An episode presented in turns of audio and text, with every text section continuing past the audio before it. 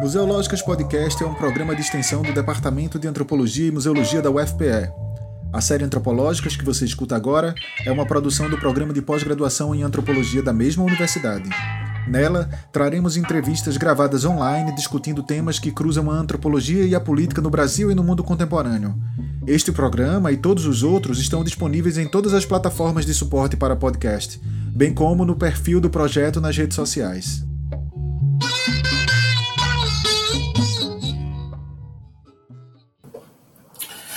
Olá pessoal, uh, estamos aqui com um novo programa da série de podcast antropológica, que é um projeto ligado à série museológica, um projeto de extensão do Departamento de Antropologia e Museologia, uh, e ligado também ao programa de pós-graduação em antropologia da Universidade Federal de Pernambuco. Estou aqui hoje com os colegas Francisco Sabarreto e Hugo Menezes, e temos como convidada de hoje a professora Carmen Real. Bom, eu estou muito feliz eh, de conversar com a Carmen, que é uma colega amiga. E, bom, só para apresentar ela, ela é professora titular do uh, Departamento de Antropologia da Universidade Federal uh, de Santa Catarina e uh, membro do programa de pós-graduação em Antropologia Interdisciplinar da mesma faculdade. Então, Carmen, uh, agradeço de novo uh, para ter aceitado o convite. É bom, uh, seria muitos os temas sobre os quais nós poderíamos conversar, né, considerada a tua trajetória. Mas achamos que um tema importante que ainda não abordamos nesse programa é a questão do esporte. Né? Você tem uma longa trajetória com trabalho sobre jogadores de futebol, futebol feminino, orientou muitos trabalhos nesta, uh, nesta área de pesquisa. E, então, achamos que poderia ser um assunto muito importante né, a, ser, uh, a ser conversado. Então, eu vou come começar com uma pergunta muito, muito geral, muito ampla, né, para te permitir também de dar um direcionamento à, à tua fala. E, bom, um pouco, sabemos um pouco, todo mundo sabe da situação uh, do mundo do esporte, sentido mais amplo, em época de Covid, né, onde tudo é parado.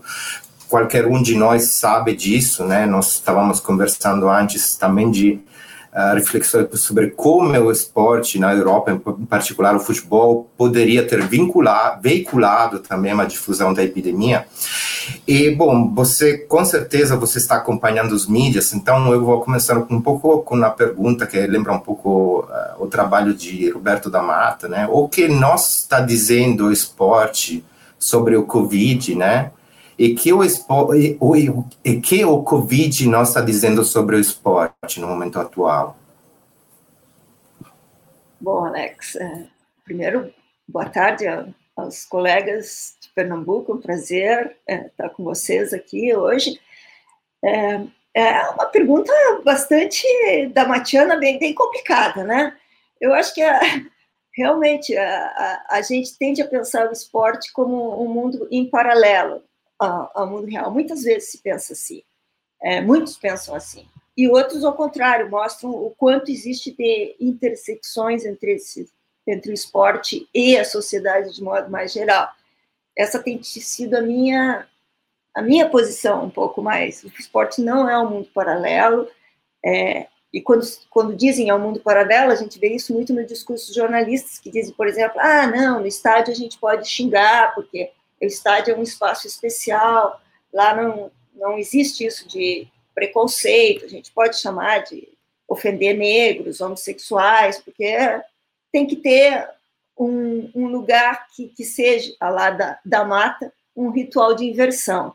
Bom, eu não, não vejo assim, eu acho que o futebol, ele, ele muitas vezes é, inclusive, um laboratório para o social, é lá que se experimentam certas uh, práticas sociais que depois são aplicadas na sociedade de modo geral.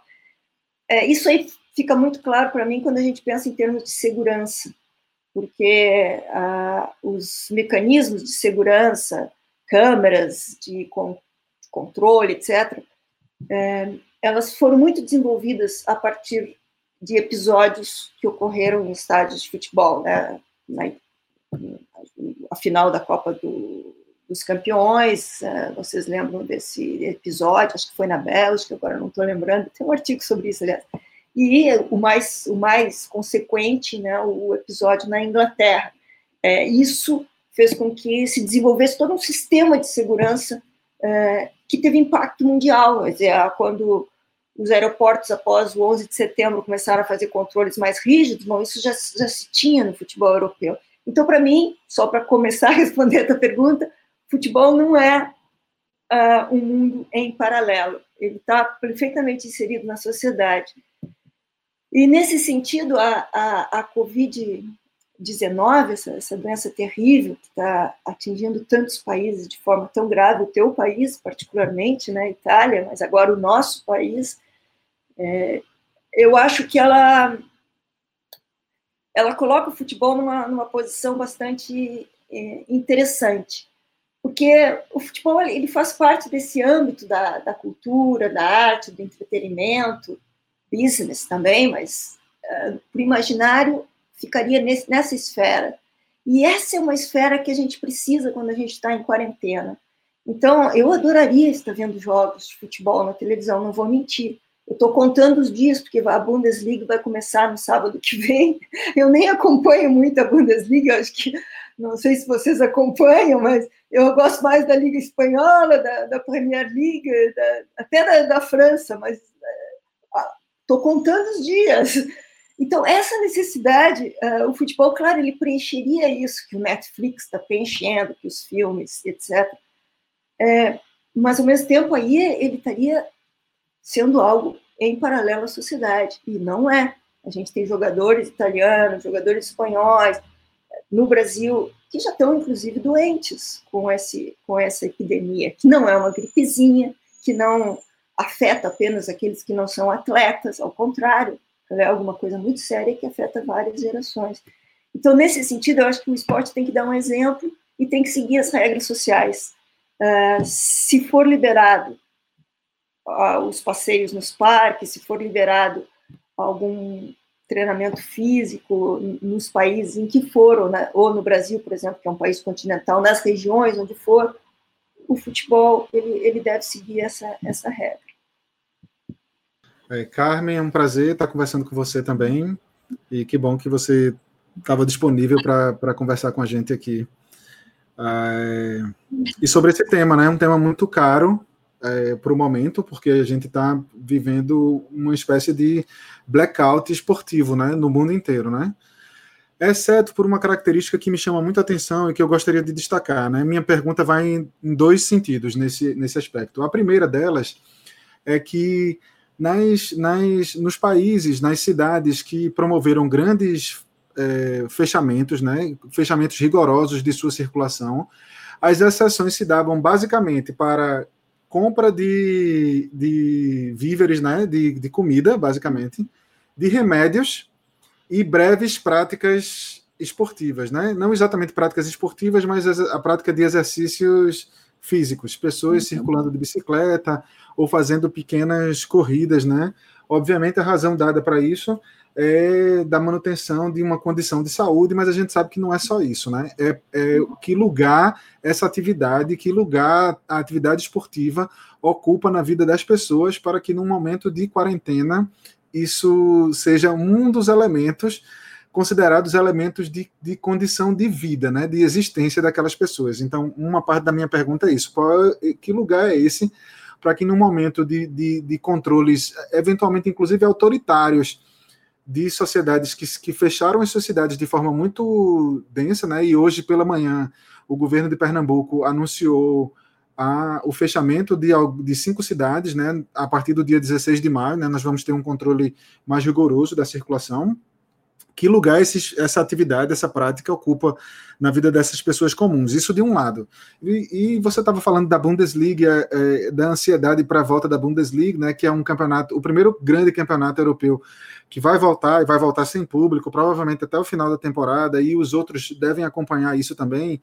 Isso me lembrou de uma entrevista do LeBron James, que é um, um astro americano do, do basquete, né, jogador do Los Angeles Lakers, um pouco antes da, da, da quarentena começar nos Estados Unidos, quando quando se ventilava ainda a possibilidade dos jogos da NBA transcorrerem sem público. Ele disse: Eu não jogo. Pode ter o jogo, mas eu não jogo porque eu jogo para as pessoas. Eu não jogo para a televisão, eu não jogo para o estádio, eu não jogo para nada disso. Eu jogo, eu não, não tenho nenhum interesse em jogar um jogo que não tenha público. Então, o outro lado da pergunta, por sua vez, é o que significam esses retornos sem público? É, será que isso termina não traduzindo um, um espaço é, excessivamente destacado para o lugar dos, dos contratos, dos, dos acordos de patrocínio? talvez ocupando um lugar, inclusive, ainda maior do que o esporte efetivamente ocupa na vida dessas pessoas? É isso. Era isso que eu queria perguntar. Legal, Chico. Até queria ouvir você falar sobre esses dois temas. É, bom, o que, eu, o que eu acho assim da, da questão essa do, do, do esporte na vida cotidiana das pessoas, esse esporte, é, é, bom, o Brasil é um país das academias, é impressionante o número de academias que a gente tem. Eu nunca me debrucei muito a refletir sobre academia, embora tenha uma aqui na frente da minha casa, e eu até já algum tempo atrás tenha frequentado, hoje não frequento mais. E eu me lembro que quando uh, Santa Catarina fechou pela primeira vez, foi um dos primeiros estados a, a fechar no Brasil, ela manteve abertas as academias, o que eu achava um absurdo, porque as pessoas soam, as pessoas. Depois, eh, logo em seguida, fecharam as academias e deixaram só os serviços essenciais. É, eu acho que a, a, o sair para a rua para caminhar, ele realmente ele, ele, ele, ele ocupa uma, uma, uma, uma, parte importante, não só do, do aspecto físico, mas do imaginário das pessoas. As pessoas precisam desse, desse, desse caminhar, não sei se é pela endorfina, não sei se é porque isso realmente se traduz em bem-estar. Então, os países em que isso não foi possível, eu imagino que tenha, deva ter sido um sofrimento muito grande. Mas, por outro lado, o que eu vejo, e, por exemplo, isso acontece com a, com a minha companheira eh, diariamente, ela faz yoga online. Isso não existia antes. Ah, é, esses exercícios online se tornaram mais e mais recorrentes. Então, eu acho que ah, nós não vamos, muitos têm escrito sobre isso, voltar a uma normalidade após a pandemia, a, a um novo normal que está surgindo. E eu acho que nesse novo normal, o, o online vai ter uma. O, eu prefiro usar a palavra em português, o remoto, vai ter uma importância cada vez maior. Então, a, a, acho que a, a gente vai ter que começar a pensar um pouco mais no que, que vai, vão ser os exercícios pela internet daqui, daqui para frente. E, e, isso até me interessa bastante, essa, esse estar junto, estando separado, porque a, a caminhada é geralmente alguma coisa que se faz ou sozinho ou em dupla, não? Mas uma aula de yoga, uma, uma aula de, de, de dança rítmica, a gente faz coletivamente. Agora a gente continua fazendo coletivamente, só que separado. Então há uma separação que é física, mas ela não é social. E eu acho que isso é um novo normal que está se estabelecendo assim nesse campo. Ah, sobre a segunda pergunta, sobre a pergunta sobre a questão dessa, uh, dos patrocínios, do futebol business, é, de fato, ele tem uma importância muito determinante. Né?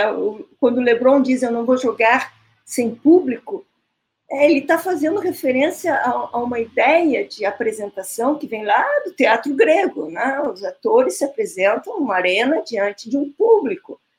Agora, isso também mudou a NBA é vista na Ásia, no Brasil, em todo o mundo. Quer dizer, o público dele é um público de milhões e milhões de pessoas. Eu, eu, eu já tive num jogo da NBA, que aliás é muito mais festa do que do que jogo. As pessoas estão lá comendo, estão conversando. Não é exatamente uh, como a gente imagina uh, um jogo de futebol, por exemplo, a paixão que está colocada ali na, na, naquele momento de estar junto, de torcer, né? palavra que vem do, dos lenços das mulheres no início do século.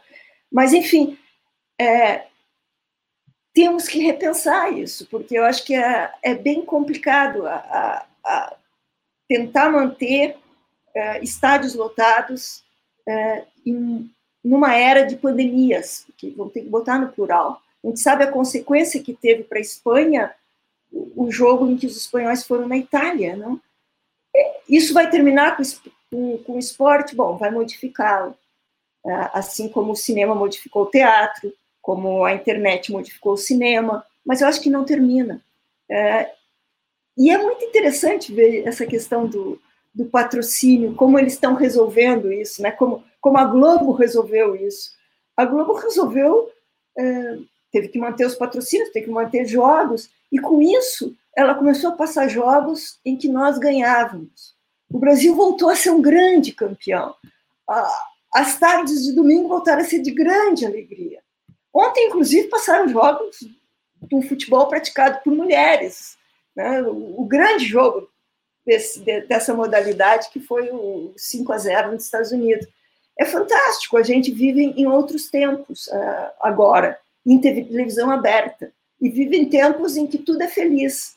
Então nós viramos, o esporte virou assim um Hollywood em que os filmes sempre terminam bem. Não, tem jogos da seleção brasileira que a seleção brasileira perca. Eu vi os jogos da Copa de 70 de novo aqui, foi uma felicidade lembrar aqueles momentos, né? Vocês talvez nem eram dessa época, não puderam ver ao vivo.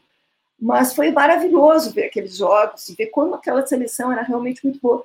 Mas é isso, a gente escolhe o melhor para mostrar. A gente passa a viver num, num país de fantasia futebolístico, né? enquanto o futebol ao vivo não acontece. Eu acho isso bem, bem interessante. Uma vez eu, eu visitei um, um antropólogo bastante conhecido, que é o Levi Strauss, e perguntei para ele, já que eu me interesso por antropologia visual, o que, que ele gostava de ver. E ele disse assim: ah, não, eu quando vejo televisão, eu vejo só os filmes uh, americanos dos anos 30, 40, filmes B de cinema, porque esses eram os filmes da minha juventude. Então, é, eu gosto de voltar a esse tempo. Ora, a televisão aberta está nos proporcionando isso, está nos proporcionando voltar a tempos anteriores e, de, e que nos trazem muita felicidade. A Carmen queria só reiterar nossos agradecimentos é, e queria fazer uma pergunta também um tanto abrangente, digamos assim. A gente está vendo agora nesse momento em que é, Olimpíadas estão suspensas, campeonatos suspensos, ligas suspensas, é uma espécie de mundo sem Brasil sem esporte e mundo sem esporte, né? Quem diria a gente encontrar um cenário desse? Eu acho que eu nunca esperei viver isso. E olha que eu não sou a pessoa das mais esportistas. Eu frequento academia, mas eu não sou desses que acompanha campeonatos e tal. Mas é muito, é muito estranho, porque é como se não, não tivesse repertórios para conversas, então os repertórios das conversas são repertórios desses recuperados de é, jogos antigos, de memórias, né? muito mais do que acontecimentos que, que, que a gente lida no dia a dia. O, o futebol para o brasileiro, para nós aqui, a gente usa, usa isso como assunto do cotidiano, né? Ele está sempre no nosso repertório cotidiano. Então, a ausência dele modifica também esse cotidiano. Então, a minha pergunta vai por isso. É impossível a pandemia nos mostrar a importância cultural dos esportes como fenômeno da nossa dinâmica da vida social, a pandemia pode nos mostrar o lugar do esporte na nossa cultura, assim, a, como, como faz falta, ou mesmo como ela nos constitui como, como é, repertório cultural, como elemento importante para a gente se pensar como, como pessoa, nas subjetividades, mas também como, como coletivo, como sociedade. Ah, eu, eu concordo com você. Acho que a, o, especialmente no Brasil, o futebol, mas o esporte de modo geral, ele, ele, ele é uma uma porta de entrada para iniciar um diálogo com as pessoas, né? Entra num táxi, você fala qual é o time daquela cidade, você imediatamente tem uma relação com aquele motorista. E é uma linguagem planetária, porque em qualquer país que a gente vá, é, as pessoas compreendem essa linguagem. Se não são super fãs do futebol, como é, por exemplo, o caso na Índia, eles são do cricket, ou do basquete, ou, enfim. Mas é, é, é realmente um, algo que, que não tem classe social, que perpassa as classes sociais de uma forma bastante diferente de outros gostos, não? Embora quem estuda isso, por exemplo, Pierre Bourdieu na França, ele vai dizer que ah, o futebol é mais nas camadas populares, o tênis é que é mais nas camadas de elite. Bom, isso era antes da Copa do Mundo de 1978, que mudou tudo. Hoje, o futebol na França é em todas as camadas. E, e assim mesmo em outros lugares, né? Quer dizer, agora, essa, e, e, e, ele, e ele cria espaços de sociabilidade que não são só restritos aos estádios, e cada vez menos aos estádios, porque os estádios diminuíram de tamanho, se tornaram elitizados. É, por exemplo, o, o, o, estádio que eu frequentava, que era o, o estádio uh, Beira Rio, em Porto Alegre, que eu, que eu vi inaugurar, uh, ele tinha uma, uma parte, um setor do estádio que era chamado de Coreia. E lá entravam pessoas que pagavam assim um cruzeiro, quer dizer, era, era quase nada. Assistir um jogo de pé, assistir um jogo ah, na altura do, do, do, gramado, ou seja, viu muito pouco, mas estavam ali, participavam, faziam parte daquela, daquela comunidade de destino de 90 minutos. É, com a reforma do, do estádio, a Coreia desapareceu, ou melhor, ela virou uma sala onde tem televisões ao redor do no estádio, né, ao redor do estádio. Isso acontecendo com vários estádios que se transformaram em arenas. Mas há outros espaços de sociabilidade que são muito importantes para o futebol e que a pandemia evitou. Não é? Os pubs em Londres, eh, em, na Inglaterra, de modo geral, as pessoas eh, não têm dinheiro para pagar um ingresso para a Premier League, mas elas podem pagar um, um chopp no, num pub. Então elas vão para o pub, fazem aqueles. Aqui no Brasil é a mesma coisa, né? Os, os, os bares que transmitem jogos uh, de canal fechado uh, e que reúnem pessoas, não? E assim todos os lugares do mundo. E a pandemia acabou com esses espaços também. Então não é só aquele aquele assistir individual nas casas através de canais pagos que custam caro e aos quais só tem acesso algumas pessoas, mas é realmente algo que que atinge um número grande de, de pessoas e, e, um grande número de, de espaços, eu penso. É, é, talvez, Carmen, eu tenho uma, uma última pergunta, não sei se Chico ou Hugo tem mais, né? Um, bom, vocês acompanham muito também uma trajetória subjetiva, pessoal de jogadores de futebol profissionais, né? E bom, sabemos que cada uh, cada uh, digamos assim, espaço da sociedade, em particular no Brasil, está se tornando um espaço de disputa, né? Uh, sociopolítica. E, bom, eu lembro o seu trabalho uh, sobre religião e futebol, uh, onde você aborda a questão do pentecostalismo e a circulação de jogadores. Bom, eu talvez eu estou enganado, mas estou vindo uma ausência bastante forte nos mídias desses jogadores. Não sei, talvez estou enganado porque realmente não é uma questão que acompanho uh, pontualmente. Mas queria te perguntar um pouco uh, qual é a sua impressão sobre o posicionamento Uh, dos jogadores em relação ao Covid, bloqueio, não, bloqueio da sociedade, abertura, se esta está tendo e, uh, eventualmente, como este assunto se relaciona com uh, o, o, aspecto mais financeiro, neoliberal do esporte, né? Uh, acho que poderia ser interessante pensar a esse assunto.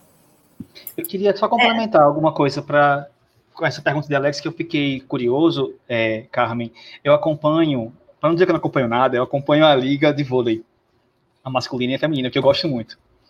É, só que eu parei de acompanhar é, devido a posições políticas dos jogadores e das jogadoras na época da eleição, em especial. Né? No, e, a, e, essa posição política ela é desdobrada numa posição moral que das, das, quais eu não concordo. Então, acho que pegando esse gancho da, da, pergunta de Alex, então, como é que esse esporte também fala sobre as questões políticas, né? Como esses jogadores e jogadoras, esses atletas, esportistas, eles também têm uma, têm uma voz, essa voz é uma voz política que influencia muita gente, porque o Brasil é um país é, que o esporte, em especial o futebol, tem uma adesão e uma interferência grande né, na, na, vida social das pessoas. Então, se tu puder falar um pouquinho sobre essa relação de esporte e política, ficaria bem feliz. Realmente, é, é, esse, essa é a minha pesquisa. Eu pesquiso o, os jogadores e as jogadoras é, de futebol, há 20 anos. Então, é, eu os acompanho muito. Iniciei acompanhando através de entrevistas nas suas casas, especialmente na, na Europa, porque era uma época em que tinha muita pouca coisa na mídia sobre isso, sobre como eles estavam vivendo seu cotidiano, seu dia a dia, e depois, com a, o, o, surgimento das redes sociais, a, já deu para começar a, faz, a transitar para uma pesquisa mais à distância, que é o que eu faço hoje, basicamente. Né? Às vezes tem encontros, é, agora estou me dedicando mais às mulheres, então às vezes eu, eu vou a algum congresso, faço entrevistas, fa participo de, eu faço observação participante em jogos que elas fazem, etc. Muito, algumas delas estavam na partida de, de, ontem ali da seleção brasileira, né? especialmente a Aline, por exemplo, quem eu tenho bastante contato já. Bom, política e jogadores. É, eu fiquei muito, muito, assim, assustada quando eu vi a última manifestação em frente ao Planalto, é, que havia, além da bandeira brasileira, que faz parte das manifestações dos bolsominions e da camiseta da seleção, né, que eles usam largamente, ou seja, se apropriaram de símbolos que eram nacionais para serem símbolos da extrema-direita, uma extrema-direita miliciana, né?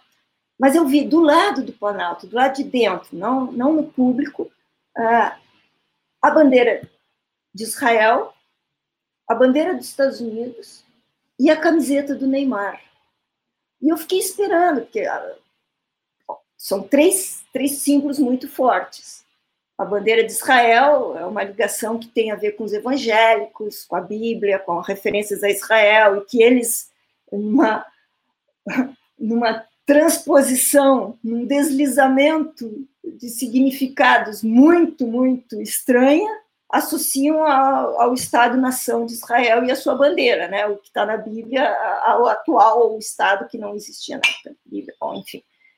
A bandeira dos Estados Unidos, que é um, o amor pelo Trump, né? o Bolsonaro já foi chamado de Trump tropical. Agora, a camiseta do Neymar, o Neymar foi um dos apoiadores do Bolsonaro, explicitamente, especialmente seu pai. E eu esperava que ele se manifestasse de alguma forma nas redes sociais após ver a sua camiseta associada a, a uma manifestação pelo fechamento do Congresso e do, e do Supremo Tribunal, uma manifestação antidemocrática. Silêncio. Nenhuma manifestação.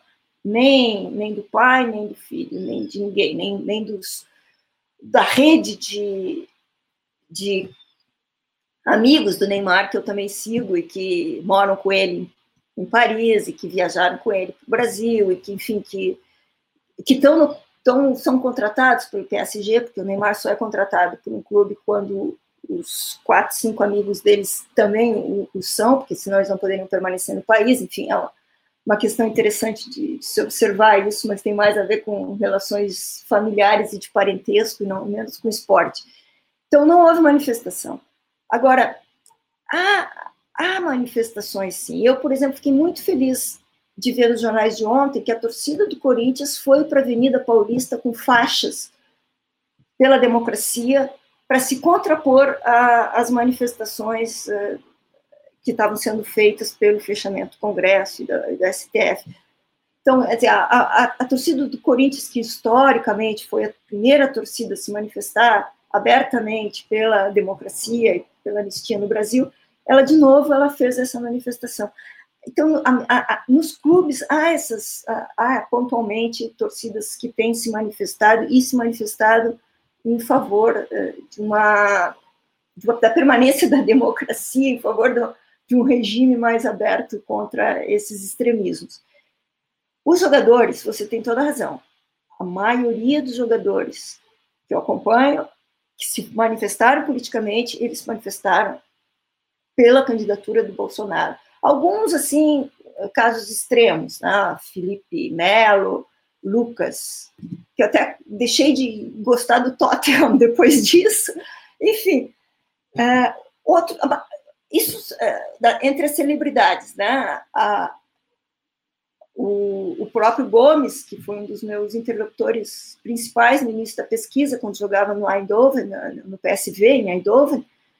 Mas, enfim, e são, são esses, dá para contar nos dedos também, porque os jogadores brasileiros, normalmente, eles não, não se manifestam politicamente. Quer dizer, tem lá o Kaká dando apoio para um candidato ou outro, geralmente de centro-direita, nunca tinha havido casos de extrema-direita como houve agora.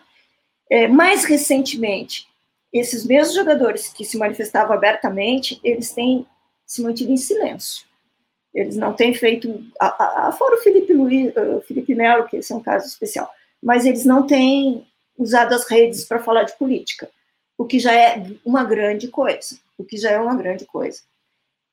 Agora, o futebol realmente é, ele tem sido um espaço muito pouco politizado em comparação com outros lugares, em comparação com a Argentina, com o Uruguai. O Brasil nunca teve greve de jogadores, que eu me lembro.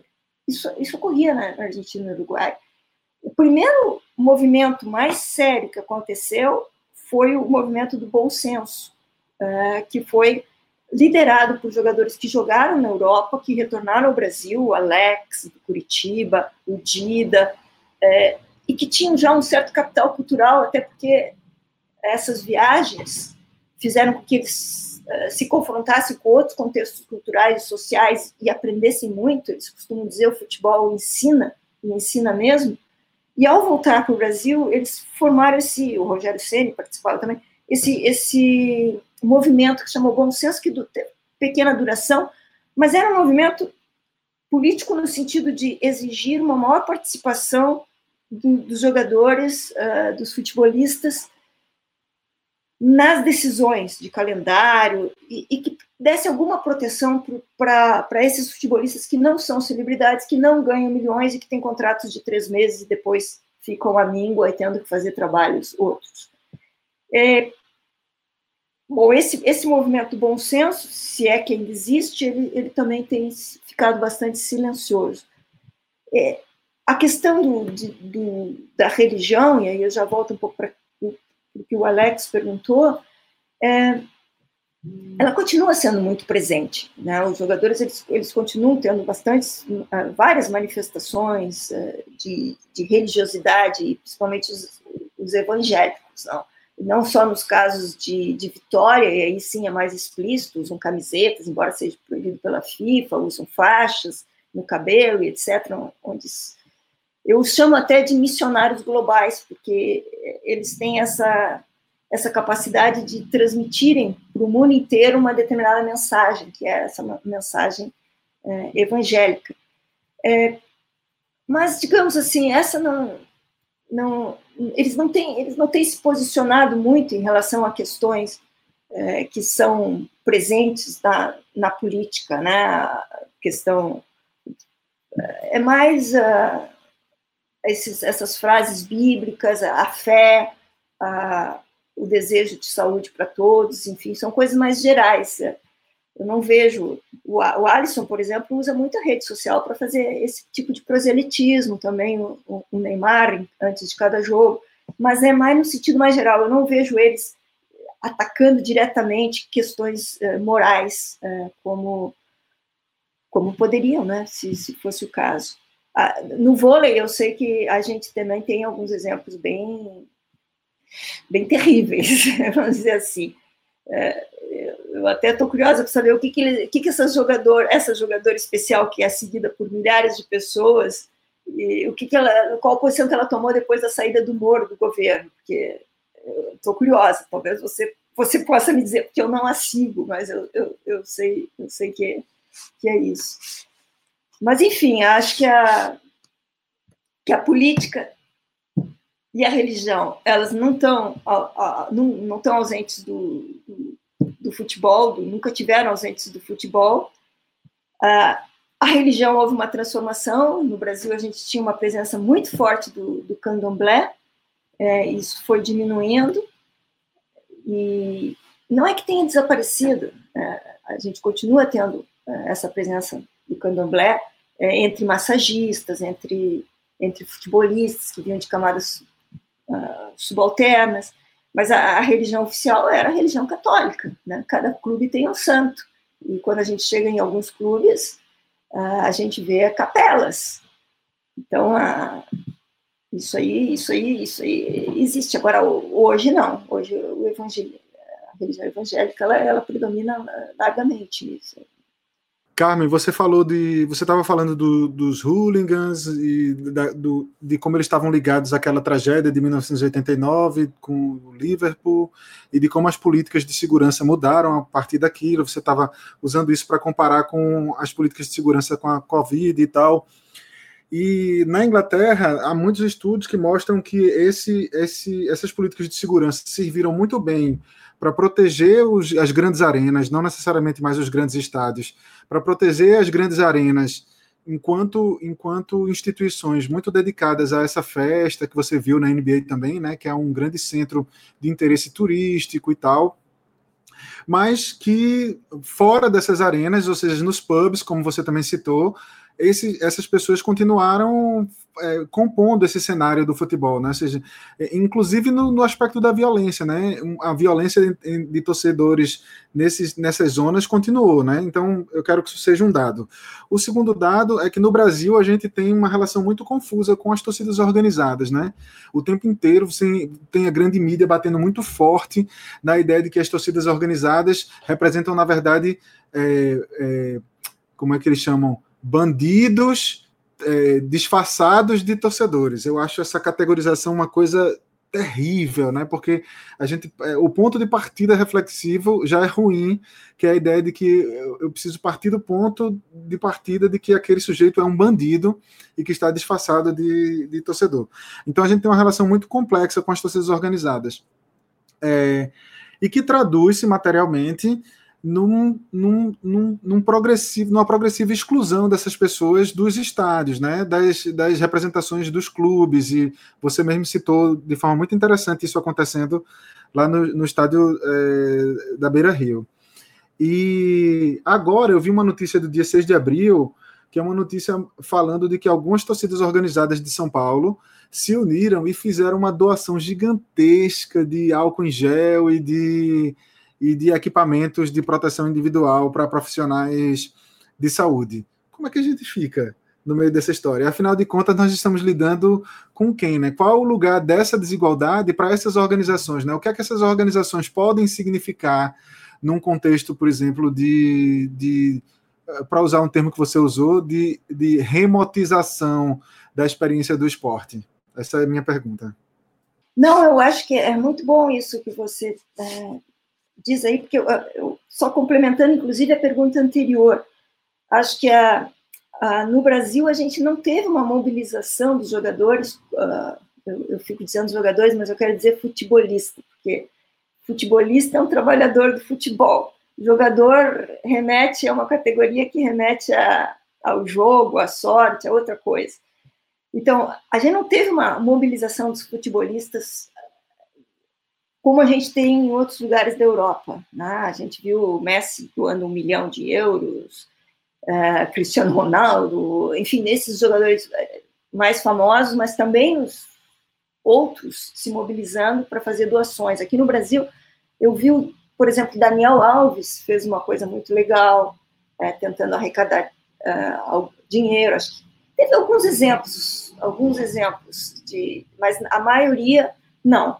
Agora, o, os, os futebolistas brasileiros eles têm uma, uma, peculiaridade que é a de, a de, de, tentar devolver aquilo que eles receberam. Isso é muito interessante. É, é uma coisa meio a la Moss, Marcel Moss, sabe? O, o, o, o dom.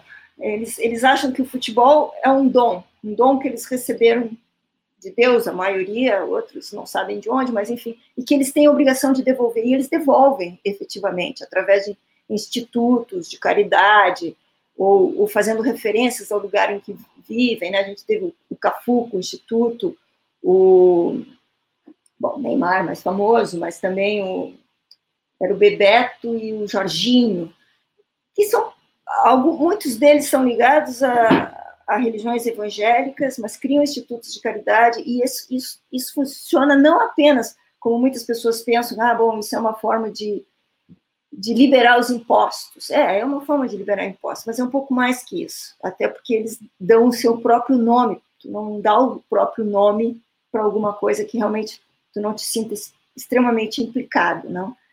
Então, a, a, a caridade faz parte do, do dos objetivos de um, futebolista quando ele, ele se torna um milionário. Então, isso é, isso é um ponto que eu queria, é, queria complementar. O outro ponto que eu queria complementar também na, na, pergunta anterior é sobre essa questão das redes sociais e, das, e, e a importância que isso tem em termos de agência, porque hoje quem pauta a mídia são o, o, os futebolistas.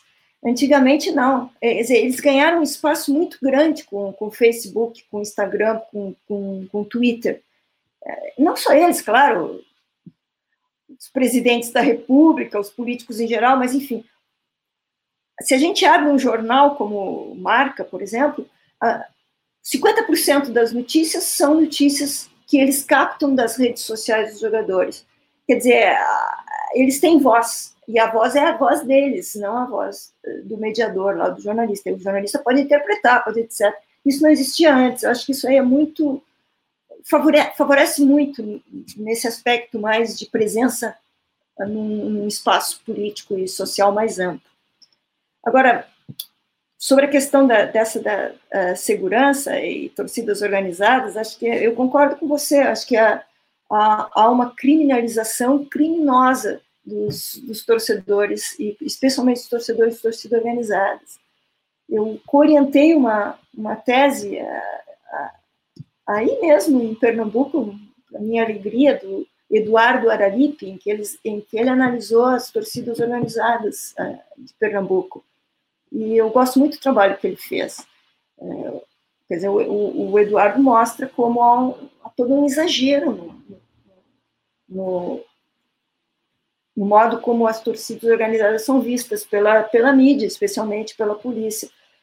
É, sim, existe violência entre os hooligans, os hooligans é, camada, operários surgem numa época da, do governo da Thatcher, em que havia um grande desemprego, em que aqueles homens perdiam alguma coisa que era fundamental para a construção da sua masculinidade, que era o clube de futebol, essa relação mais próxima com o clube, que começam a ser excluídos dos estádios por questões econômicas, e a violência é um, foi um, algo que, que teve muito presente e que ainda, ainda existe, mas que é mínima se a gente comparar outras violências. A, a violência no futebol, olha, a, no Brasil, violência doméstica, por exemplo, né?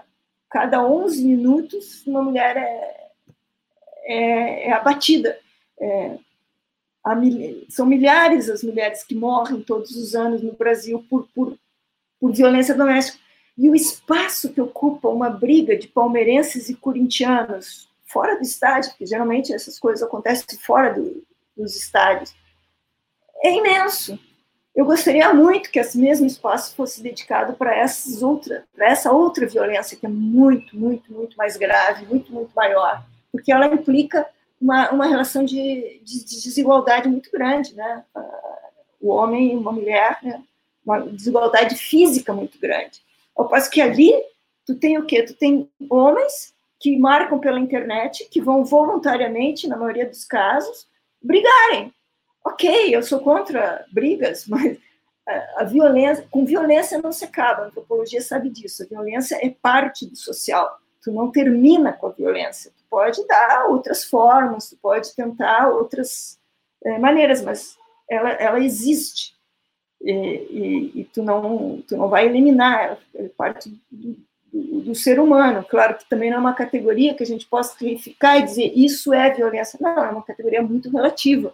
Né? O que a gente considera violência pode não ser para outros para outras pessoas. Né? Eu, eu gostaria de que, que, que não houvesse essas brigas entre homens adultos, é, voluntários. É, mas eu, eu, eu, te confesso que isso aí me, me importa muito menos do que a violência que ocorre dentro da, da esfera doméstica entre um homem e uma mulher, e que, que ela não é não é parte, não está consentindo a essa a, a, a, a, essa troca física que a gente chama de violência. Né? Bom, uh, vou encerrar este podcast. Aqui conversamos com a professora Carmen Rial, uh, e somos uh, eu, Alex Bailati, Francisco Sabarreto e o colega Hugo Menezes. sigamos podcasts que são lançados normalmente na segunda e na quarta-feira. Até mais.